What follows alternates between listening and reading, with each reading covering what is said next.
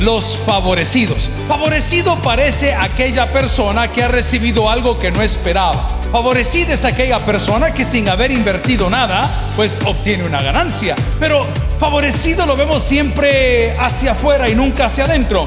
Favorecido es aquel que se puede llamar a sí mismo un hijo de Dios. Bienvenidos al podcast de Toby Jr. En la misericordia de Dios, todos encontramos un espacio. Todos los favores de Dios tienen su tiempo establecido. Continúa con nosotros y escucha Los Favorecidos. ¿Cuánto disfrutamos las dinámicas de esta semana, verdad? Este fin de semana. Los favorecidos. Hombre, favorecido parece aquella persona que ha recibido algo que no esperaba. Favorecida es aquella persona que sin haber invertido nada, pues obtiene una ganancia. Favorecido para muchos es aquellos que salieron bendecidos en el sorteo de visas. Favorecido es aquella persona que le dieron el trabajo que soñaba. Favorecido, dirá una mujer, es aquella que encuentra al hombre ideal, aunque esté casado. No, tampoco, ¿verdad? Esa es ladrona, favorecido. Pero favorecido lo vemos siempre hacia afuera y nunca hacia adentro. ¿Sabe usted si ha sido favorecido o no por la vida? Queremos buscar a la respuesta el día de hoy en el Evangelio de Lucas, capítulo 1, versículos del 26 en adelante. Si lo encontró, me dice un fuerte amén. Damos lectura a la palabra del Señor y lo hacemos en el nombre del Padre, el Hijo, el Espíritu Santo y todos decimos amén.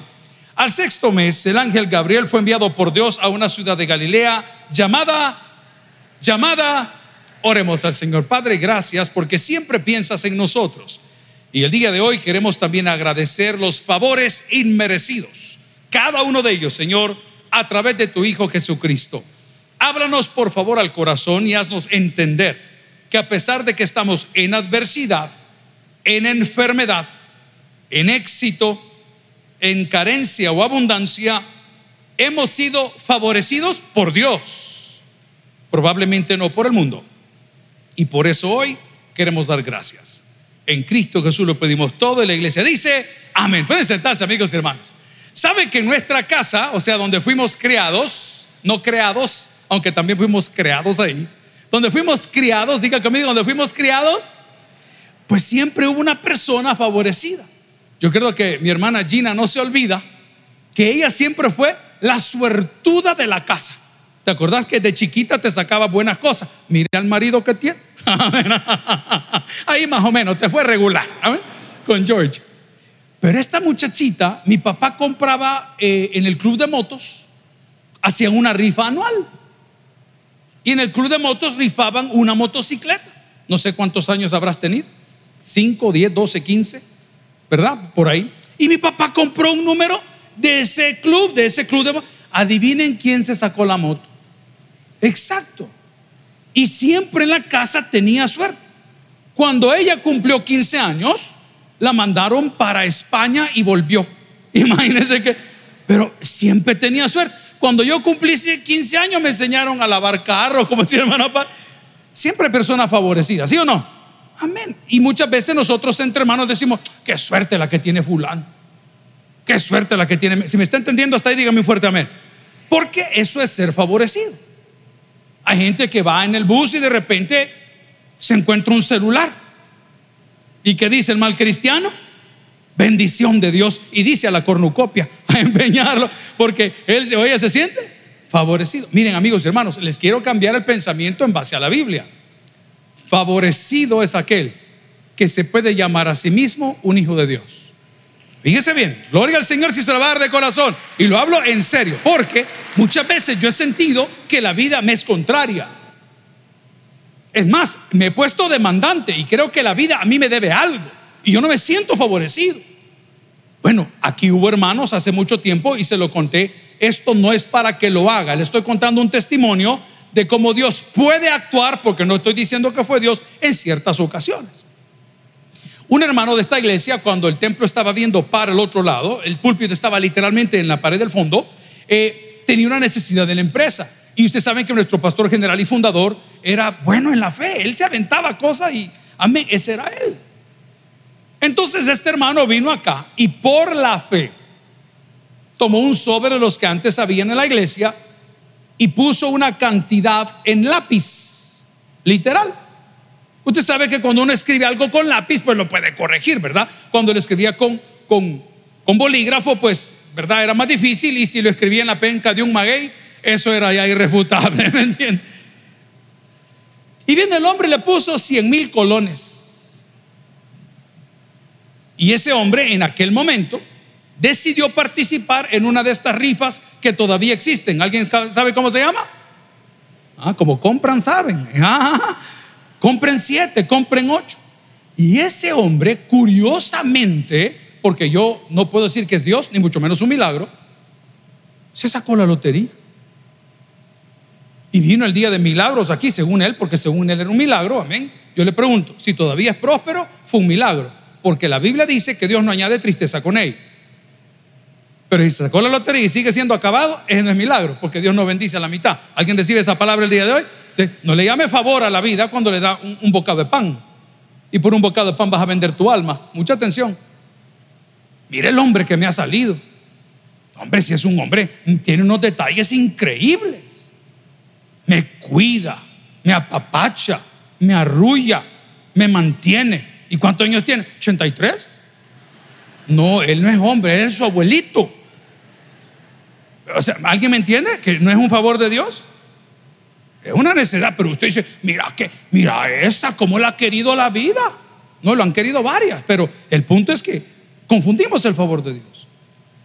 Y ese hombre vino y dio el testimonio y dijo, miren hermanos, yo hice esto, hice lo otro y conseguí. Entonces, la vida nos ha enseñado que tener cosas es ser favorecido, que tener una buena casa es ser favorecido, que tener un buen vehículo es ser favorecido, atención, que tener una buena familia tal vez es ser favorecido, que tener buenos hijos es ser favorecido y por ende se entiende que si yo no tengo todo lo que mencioné, entonces soy un desgraciado.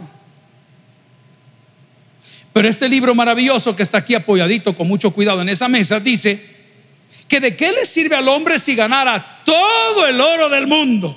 ¿Lo dice o no lo dice? Definamos el oro de todo el mundo. Definamos el oro. Yo soy ambicioso como cualquier otra persona, como soy pecador como cualquier otra persona. ¿De qué me serviría a mí, voy a hablar como predicador o pastor, tener una iglesia tan hermosa como lo son ustedes? Tener su confianza, su apoyo, su cariño o su crítica, que bienvenida también, y tener un templo maravilloso y unos músicos maravillosos y un equipo maravilloso, si mi corazón está lejos de Dios. ¿De qué me serviría levantarme todos los domingos con una carga en mi corazón diciendo, tengo que ir a predicar, aunque el templo esté maravilloso y aire acondicionado y asientos pues cómodos, limpios? ¿Qué es todo el oro del mundo? Amigo, yo he dicho en ocasiones que hay batallas que para ganarlas hay que perderlas. Y eso lo dice la Biblia, no me lo inventé yo.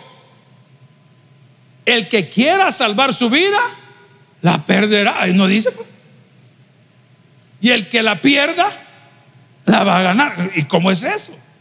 Nuestras prioridades después de la visitación de Cristo a nuestras vidas cambian. María fue una mujer extremadamente favorecida. Quiero que lo diga conmigo. María fue una mujer extremadamente favorecida. Eso no se duda ni se discute nunca. Es una aberración ver a pastores evangélicos o reformados o carismáticos atacando a María. Es una aberración. Eso no se hace ni con ella ni con ninguna mujer. ¿Alguien dice amén a eso? No, no se hace. Es más, ni con tu hermano. Porque la Biblia no dice ama a tu mujer como a ti mismo. Dice ama a tu próximo, es la traducción correcta, ¿no? a, tu, a tu próximo como a ti mismo. Entonces, pongamos ese precedente. Pero en ningún lugar de la Biblia encuentro yo algo que pueda respaldarse teológica y bíblicamente donde hable que María escucha nuestras oraciones. No existe. Es más, encontramos a María sometida al señorío de Cristo en muchos pasajes de la Biblia. Pero eso no le quita que fue tremendamente bendecida. Eso no le quita a María que fue tremendamente, ¿qué le puedo decir yo? Privilegiada por Dios. Pero ¿sabe por qué Dios la bendijo? Porque María, antes de la anunciación, era una mujer y una persona de compromiso. Dios bendice ovejas. Dígalo conmigo. Dios bendice ovejas. Y las ovejas son atentas a su pastor, que es Cristo. Las ovejas son sumisas a los mandatos de su pastor, que es Cristo. Las ovejas pastan o comen donde los lleva su pastor, que es Cristo. Las ovejas beben del agua que les da su pastor, que es Cristo. Y este texto implícitamente pasamos de corrido y obviamos esa lectura que dice al sexto mes. Todos los favores de Dios tienen su tiempo. Dígalo conmigo, por favor. Todos los favores de Dios tienen su tiempo. Probablemente el favor por el cual tú estás clamando, que estás un poquito desesperado el día de hoy, no ha llegado no porque Dios no te escuche, es porque no es su tiempo todavía. No estamos maduros todavía. No estamos preparados todavía.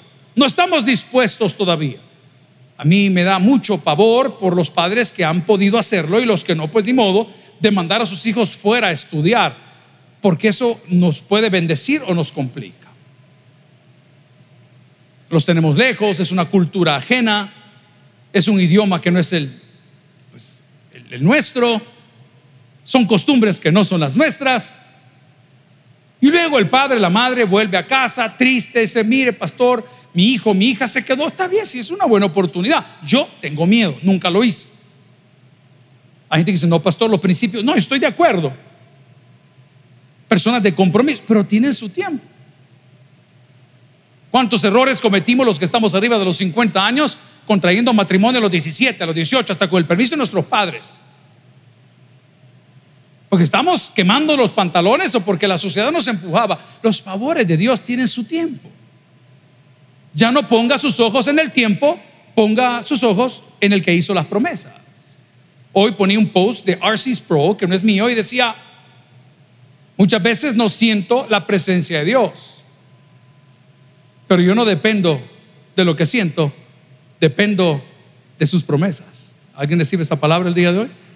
Usted dirá, ay pastor, ahorita yo no siento que Él esté conmigo. Déle ese aplauso, Señor, de todo corazón. Yo no siento su presencia. Usted no depende de lo que usted sienta, usted depende de aquel que hizo las promesas. Y la visitación de la Virgen María se da en un contexto que es bien claro y lo primero que puedo aseverar es que vino de parte de Dios. La bendición que usted espera no vendrá de parte de su empresa, no vendrá de parte de su pareja, no vendrá de parte de sus hijos, siempre vendrá de parte de Dios. No dependa de lo que dicen, no dependa de lo que hacen, dependa de Dios.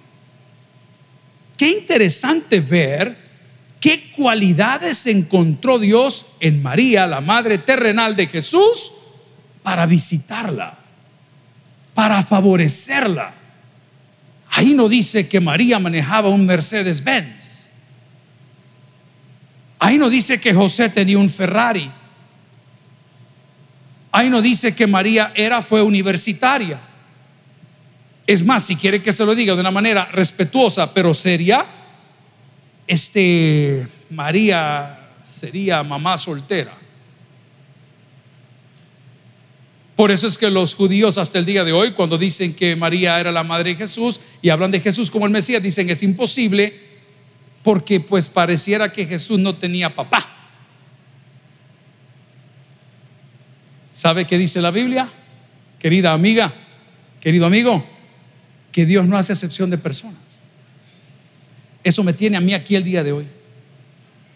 Porque si fuera por cosas propias, si se lo va a regalar al Señor, déselo de corazón. Si fuera por méritos propios, nombre, aquí enfrente, allá abajo, allá atrás, hay personas mucho más capaces, mucho más santas, mucho más sabias, mucho más cristianas, pero en la misericordia de Dios, todos podemos encontrar un espacio. ¿Por qué somos favorecidos? Somos favorecidos porque estamos creciendo como el mundo crece.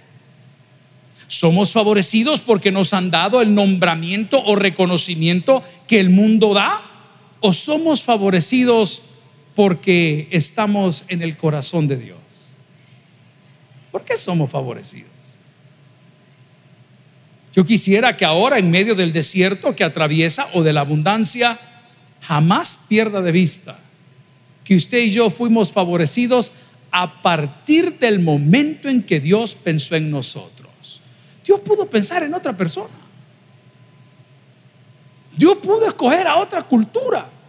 ¿Cuántos de los judíos del día de hoy se han quejado y hay monólogos tremendos donde dicen, escogete otro pueblo, mira lo que nos ha pasado, mira lo que nos han hecho, mira lo del holocausto, mira nuestro cautiverio en Egipto, mira lo que pasó en Auschwitz y en otros lugares, mira, escogete otro pueblo, porque no entienden el valor, si quiere que se lo diga en español, de la sangre de Cristo.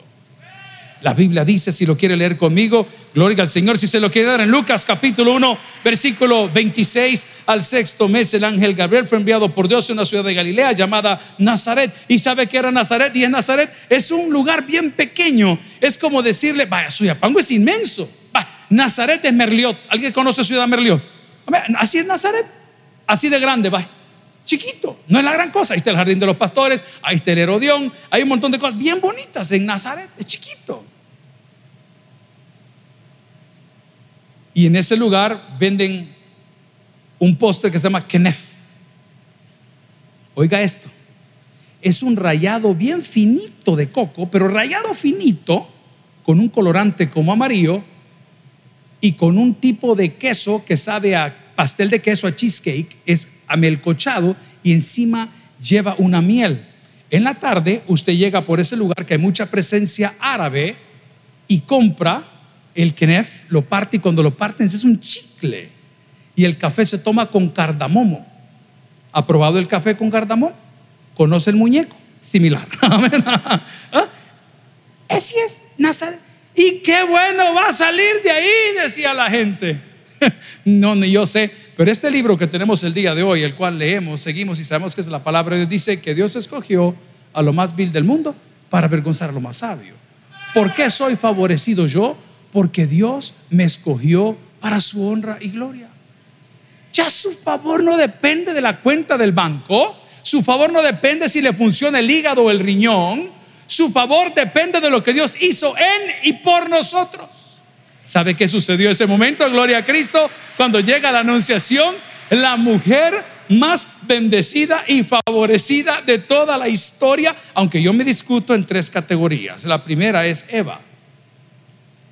¿Cómo habrá sido Eva? La pregunta, ¿Eva tenía ombligo?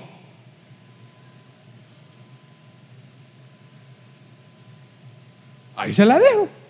O sea que Eva no tenía piercing, hermanita. Amén, porque no tenía ombligo y tampoco lo andaba enseñando, ¿verdad? La segunda categoría de mujeres maravillosas son las hijas de Job, porque la Biblia dice que no ha existido ni han habido mujeres más bellas que las hijas de Job. Claro, el concepto de belleza cambia. ¿Cuántas salvadoreñas hay en la casa del Señor? ¿Alguna pandillera entre nosotros para mandarla a traer ahorita?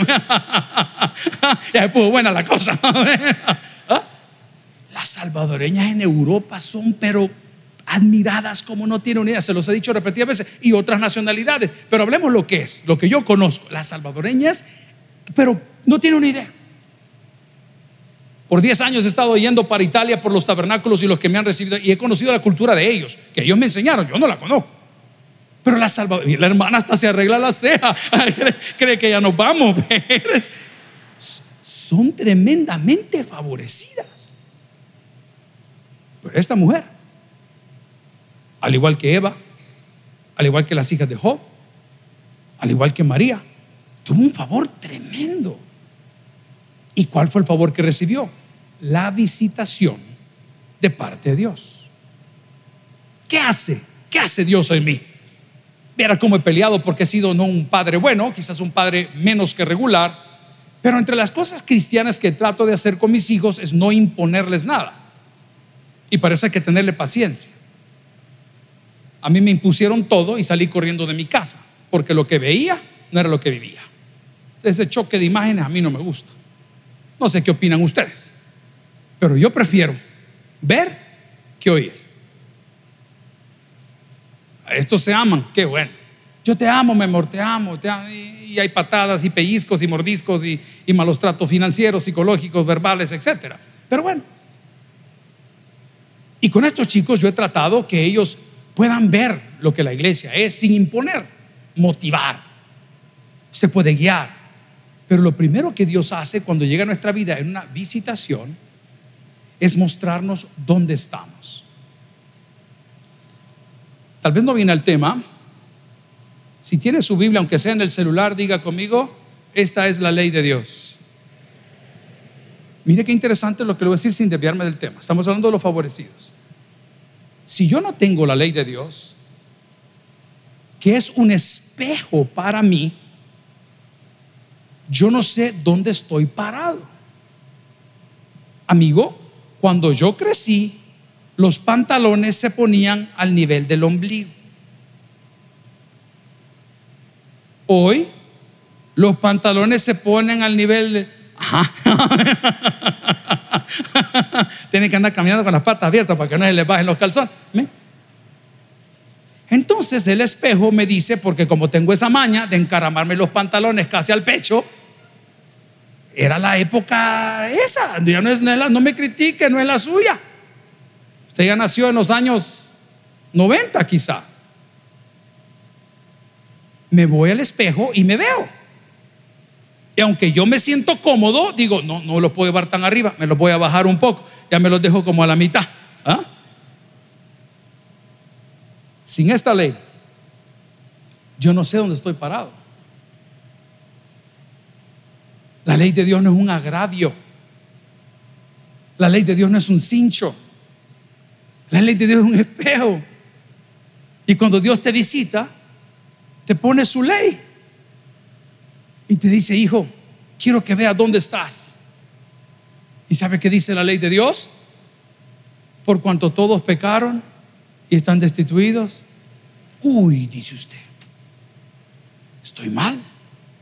Voy a hacer obras me voy a portar bien, voy a donar mis órganos para ser investigados. Y les he contado que cuando saca la licencia en algunos países, especialmente del norte de América, le preguntan si usted quiere ser un organ donor, si quiere ser un donante de órganos. Y usted, pues por pura prudencia, sí, está bien. Y usted puede decidir que quiere donar. Puede donar su piel, su hígado, su corazón, sus pulmones, su cerebro, sus ojos. Usted lo puede donar. En su licencia dice organ donor para ser investigado, para hacer lo que sea, un trasplante, usted lo puede donar. Dice, me voy a portar bien, voy a hacer esto y, voy a regalar mis bienes a los pobres y voy a ir a pan y chocolate y voy a ir a escuela bíblica y voy a servir en Torrefuerte y voy a ir a las misiones y voy a servir en cámaras. Y usted quiere ubicarse en la ley de Dios porque la ley le está diciendo que la paga el pecado de muerte y usted cree por el lado humano que por sacrificarse usted va a lograr un lugar en el reino. Pero la ley de Dios me dice, no es por obras,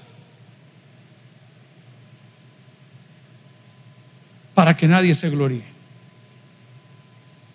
Yo no puedo competir. Vino una familia el día de hoy, me dicen, pastor, venimos de Estados Unidos, nos saludamos hace cuatro meses acá y, pastor, tenemos una ofrenda para la iglesia. Wow, hermano, muchas gracias. Yo no los toco, vaya usted, que le den su recibo, haga sus cosas de manera correcta y legal. Yo no puedo competir con eso. ¿Me debo de sentir mal? No, yo debo de hacer lo que a mí me corresponde. ¿Alguien me entendió lo que le estoy diciendo? Le voy a dar un dato vergonzoso. No debería tocarlo, pero lo voy a hacer. De mi junta directiva, que son 12, solo cuatro diezmamos. Quita la hermana Patti, quíteme, le quedan dos. Se lo puedo aprobar con números. Lo digo para vergüenza de ellos. No saben dónde están parados. No conocen la ley de Dios. Y no les alcanza para nada, nada. Y usted cuando ve que uno va prosperando y ve a sus vecinos que no van prosperando, dice, ¿y a estos qué les pasó? ¿Y a estos qué les pasó? ¿Y será que Dios no los ha favorecido? Sino favoreció a todos con la ley de Dios. Algunos lo tienen en papel, otros lo tienen en digital, pero tienen la ley de Dios. Ay, pastor, yo de la finanza nunca salgo. Lea la ley de Dios. Ahí le va a decir dónde está parado. Dígame si no soy favorecido por tener una copia de la palabra del Señor en mis manos el día de hoy. Lámpara es a mis pies tu palabra y lumbrera a mi camino. ¿Con qué limpiará el joven su camino? Con guardar su palabra. Gloria a Dios. Mire cómo somos desfavorecidos. Ay, pastor, este año para mí ha sido durísimo. Mire, no he logrado tener trabajo. No he logrado por aquí. Y yo cuando comienzo a oír las quejas, solo me le quedo viendo a la cintura. y va viendo aquel cincho que apenas aguanta ya con el último hoyo. Y el que más se queja es el que más ha recibido. Eso dice este libro. Por su gracia no hemos sido consumidos. Queridas madres, no se preocupen por sus hijos. Como Dios cuidó de ustedes, cuidará de ellos. Querida madre soltera, no se preocupe por su situación.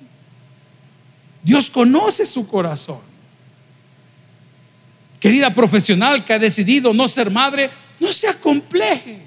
El matrimonio no es para todos, dice la Biblia. ¿Usted cree que no es bendecida porque tuvo unos problemas en su vientre y no pudo concebir un hijo?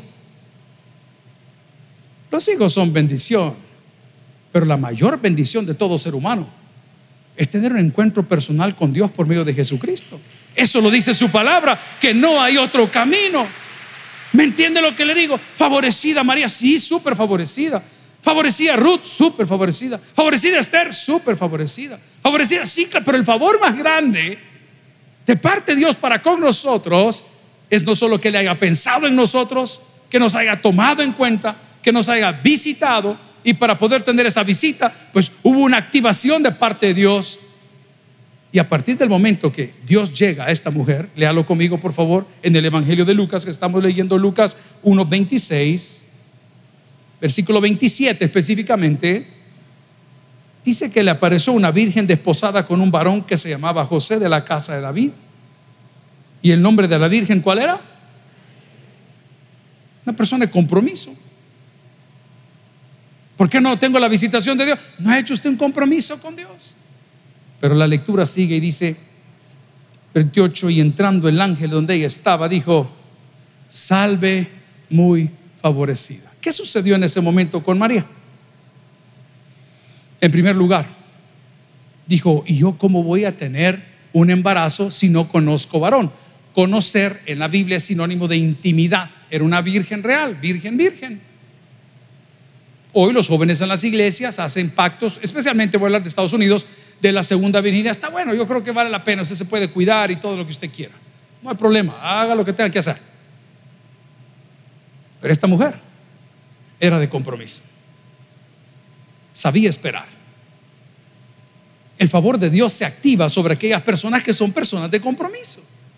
Fíjese que nosotros en la iglesia, que es una empresa administrable, tenemos relojes marcadores para las planillas. El Ministerio de Trabajo lo requiere. El Ministerio de Trabajo requiere que no se trabaje más de ciertas horas. Pero nuestros colaboradores que tienen las becas de sus hijos en el colegio de nosotros, donde estudiaron mis hijos, vienen a las 7 de la mañana a dejar a sus hijos y marcan. Salen a almorzar y no marcan. Se van para su casa y marcan después del culto. Entonces me dijeron, mire, señor López, usted tiene una deuda de hora. ¿Y cómo que deuda de hora extra? Sí me digo porque fulano está trabajando en tal hora, tal. Entonces le digo, miren hermano, hágame un favor. No les vamos a quitar las becas, tienen sus becas, no les vamos a quitar las prestaciones, tienen sus prestaciones, pero hágame a mí el favor de marcar a la hora que entra a trabajar, cuando salga a almorzar, cuando regrese de almorzar y antes de escuchar su culto, porque el culto no es trabajo, es un privilegio. ¿Cuántos dicen amén? ¿Okay? siempre aparece uno. Yo no estoy marcando. Yo, bebé, bebé, bebé. No, le dije, ya no vas a tener que marcar. ¿Me va a dar permiso, pastor? No, le dije, ya no tenés trabajo.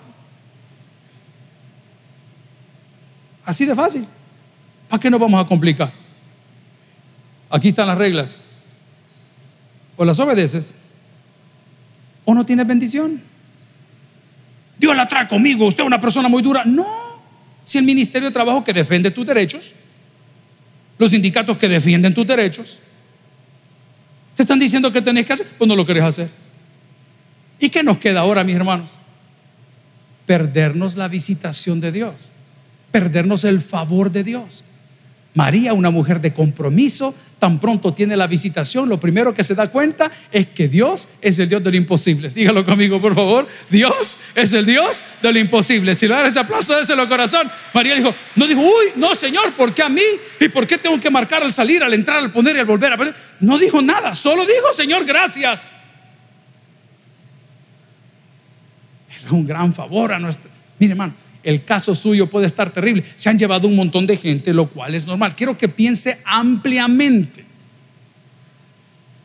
En años y meses pasados, los jueces que estuvieron fungiendo, no todos eran buenos. Algunos quizás eran regulares y otros quizás llegaron a categoría de malos. Aunque los jueces tenían que ser jueces imparciales. Pero hubo un sistema que estaba un poco torcido. Y soltaron un montón de gente que las debían. No lo dije yo, lo dijo Monseñor. ¿Y qué dijo Monseñor? Que las serpientes solo picaban a los descalzos. Eso decía en pocas palabras. ¿Y era verdad o no? Usted que es salvadoreño no me diga, usted sabe que es verdad. Aquí si usted maneja un carro de marca no lo meten al bote o no. ¿No vieron las noticias ustedes? Ay, hermanito lindo, si hubiera sido un carro el tabernáculo. Ay, yo, ¿usted vio alguna foto en un periódico? Entonces, en estas redadas que han sido para tratar de apaciguar y terminar con este problema que hay pandilleril, se llevaron justos y pecadores hasta que puedan probar que no tienen nada que ver. Es un proceso, diga conmigo, es un proceso. De nuestros e hijos de pastores, no solo hay uno, hay varios. Y todo lo que le he dicho a los padres, tranquilo. Ya comenzaron a suceder los milagros. Ya comenzaron a suceder. Usted no tiene derecho a defensa, usted tiene etapa de instrucción, le vamos a dar seis meses para que esté. De repente, el viernes apareció el bicho en la casa. Y me llama la mamá, pastor, volvió el niño con los grandes números en la cara, imagínese. No, pero habla el número de trompones que les amparon, no crea que el número. ¿ah? Volvió el niño. Diga conmigo, Dios es Dios de lo imposible si tú eres una persona de compromiso. Pero si no hay compromiso, no hay bendición. ¿Y qué es compromiso, pastor? Hacer siempre lo mismo, siempre, hasta lograr mis metas, hasta lograr lo que yo necesito. Esta señorita se dio cuenta, siendo una señorita, que Dios era Dios de lo imposible. Y luego de la visitación cambiaron otras cosas. Quiero contarle que las palabras que voy a hablar, nos quedan unos minutitos, son las palabras de María. No hay más palabras en la Biblia. solo estas palabras aparecen. Y la primera frase que esa mujer dijo cuando fue su visitación fue esto: ¿Cómo será esto, puesto que no conozco varón? Esa fue la primera frase. Estaba dispuesta. Hermano, ábrase a posibilidades. Dígale a su vecino, por favor. Ábrase a posibilidades. Mire, fíjese que tenemos, fíjese que no es mi área. Y Dios te está diciendo, para allá te quiero llevar. Mire, fíjese que tenemos un puesto en la oficina, que es en la administrativa, y usted quizás era de mantenimiento, pero Dios lo quiere elevar. Amén. Fíjese que no es mi área. A la Virgen le dijeron, este, vas a estar embarazada. ¿Y de ahí? Esa no es mi área. Yo no conozco varón. Esa fue la primera frase. La segunda frase después de la visitación, cuando recibí esa tremenda y maravillosa noticia, esta me conmueve el corazón, palabras de María. Lucas 1.38. He aquí. ¿Sabe cuál es la traducción real? Aquí dice sierva, se oye bien suave. No es así. La traducción original dice aquí la esclava del Señor. ¡Wow! Mire qué palabras, hermano. ¿Cuántas mujeres hay en la casa del Señor? Usted no es esclava de nadie. ¿Estamos claros? ¿Estamos claros ahí? Pero doy una ilustración. Imagínese este mediodía llega el hombre a la casa. Buenas, buenas. Como dijo el hombre. Ah, y sale la chica y dice, he aquí tu esclava, mi amor. ¿Qué te pasa vos? Calmate, son las 4 de la tarde, hombre, mujer, calmate. Espera que caiga el sol, aunque sea. ¿ah? No estamos acostumbrados. Mire lo que hace la visitación de Dios en su vida. Usted que es gerentillo, con salario de, aquí abajo, pero está el gerentillo. ¿Ah? El que anda maltratando personal, el que anda coaccionando a la gente porque es gerentillo. más vas a tardar en estornudar en que te quiten el trabajo. Pensala bien. La vida da vueltas. Pensala bien. Hay gente que jamás imaginamos, nunca creímos, pero Dios escogió. Y usted dice, ¿cómo es posible que ese hombre? Por la visitación, por el favor de Dios. Y esta señorita nos dice, ¿cómo será esto si no conozco varón? Lo segundo que dice la Virgen, las grandes lecciones de los que hemos sido favorecidos es, he aquí tu esclava, léalo conmigo. Entonces María dijo, he aquí la sierva del Señor, hágase conmigo conforme a tu palabra. ¿Sabe por qué? Porque la palabra de Dios es recta. Mire qué bendición. Papá, si me va a juzgar, júzgueme con la palabra. Es como que el abogado le diga, mira, vamos a jugar según el código penal. Ah, ok, excelente. Pues no, no, no, estoy inventando cosas por aquí. ¿Qué dice el código? Y luego María en su proceder y su desarrollo, tengo que estar corriendo, es una lástima. Su tercer frase cuando ha sido ya visitada por ese ángel, Jesús ya había nacido, todos los años iban al templo. El bar mitzvah, es la mayoría de edad o cuando el joven ya puede leer la palabra en una sinagoga, Jesús se les pierde. Y allá en Lucas 2.41 en adelante la palabra del Señor dice, iban sus padres todos los años a Jerusalén en la fiesta de la Pascua. Y cuando tuvo 12 años subieron a Jerusalén conforme a la costumbre de la fiesta. Al regresar ellos, acabada la fiesta, se quedó el niño Jesús en Jerusalén sin que lo supiesen José. ¿Usted ve una afirmación teológica ahí? Dice su papá, pero dice su mamá, ¿verdad?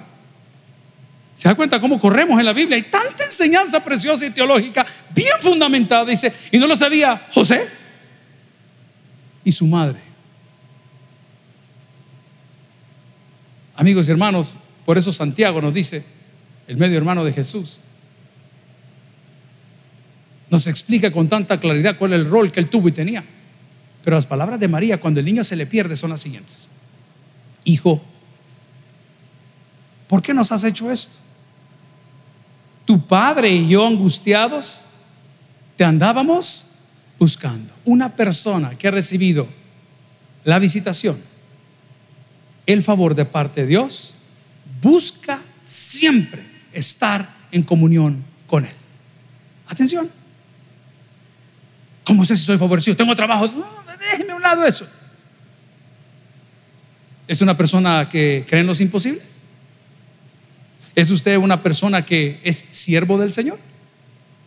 ¿Es usted una persona que se interesa por tener comunión con Dios o le pesa reunirse, le pesa orar? Hablaba con algunos compañeros, tanto del club de motociclismo como, como de trabajo, le digo, fíjese que estoy algo cansado porque cada vez que ustedes me llaman, me hablan o para hacer un negocio o para pedir un favor, pero ninguno de ustedes me ha visitado a mi oficina para decirme, pastor, queremos orar con usted. Nunca. Pero uno sí tiene que estar orando por ustedes. ¿Buscas tener comunión con Dios?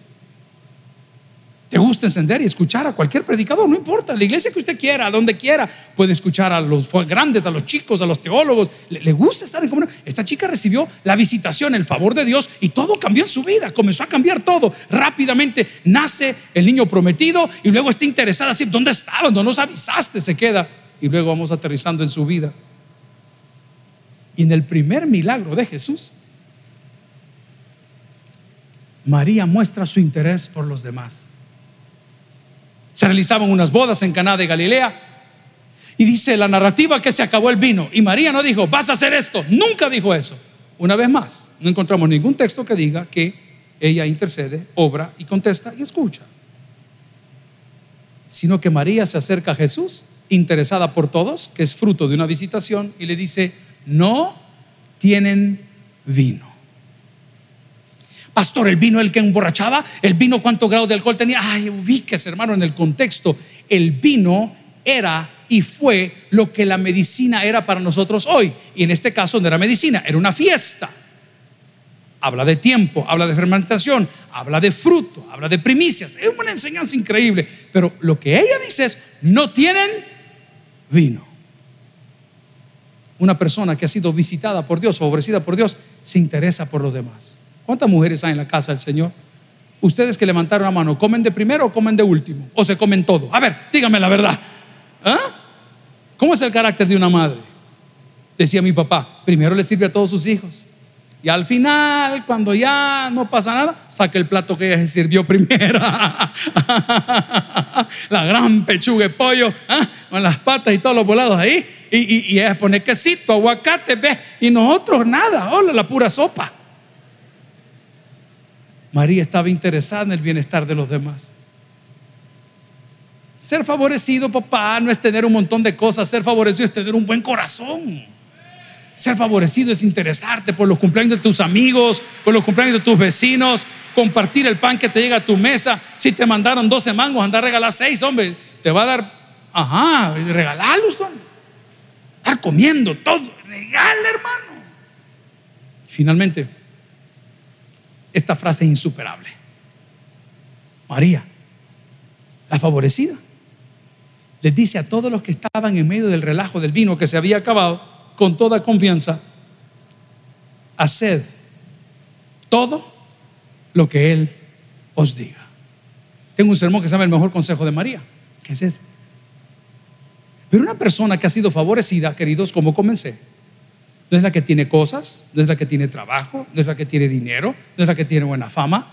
Una persona favorecida puede estar en un proceso final de cáncer, puede estar privada de libertad en algún centro penitenciario, puede estar sin trabajo, puede estar en medio de un divorcio terrible, puede estar en un miscarriage, en un, en, un, aborto, no, no provocado, puede estar en cualquier lugar y aún ahí ser favorecidos. Porque los favorecidos no son los que tienen cosas, favorecidos somos los que tenemos a Cristo en el corazón. El que tiene oídos por el que oiga, vamos. Si el mensaje ha impactado tu vida, puedes visitar www.tabernaculo.net y sigamos aprendiendo más de las enseñanzas del pastor Toby Jr. También puedes buscarlo en las redes sociales, Twitter, Toby Jr. Taber, Instagram, Toby.Jr., Facebook, Toby Jr. y en YouTube, Toby Jr. TV. No te pierdas nuestro siguiente podcast.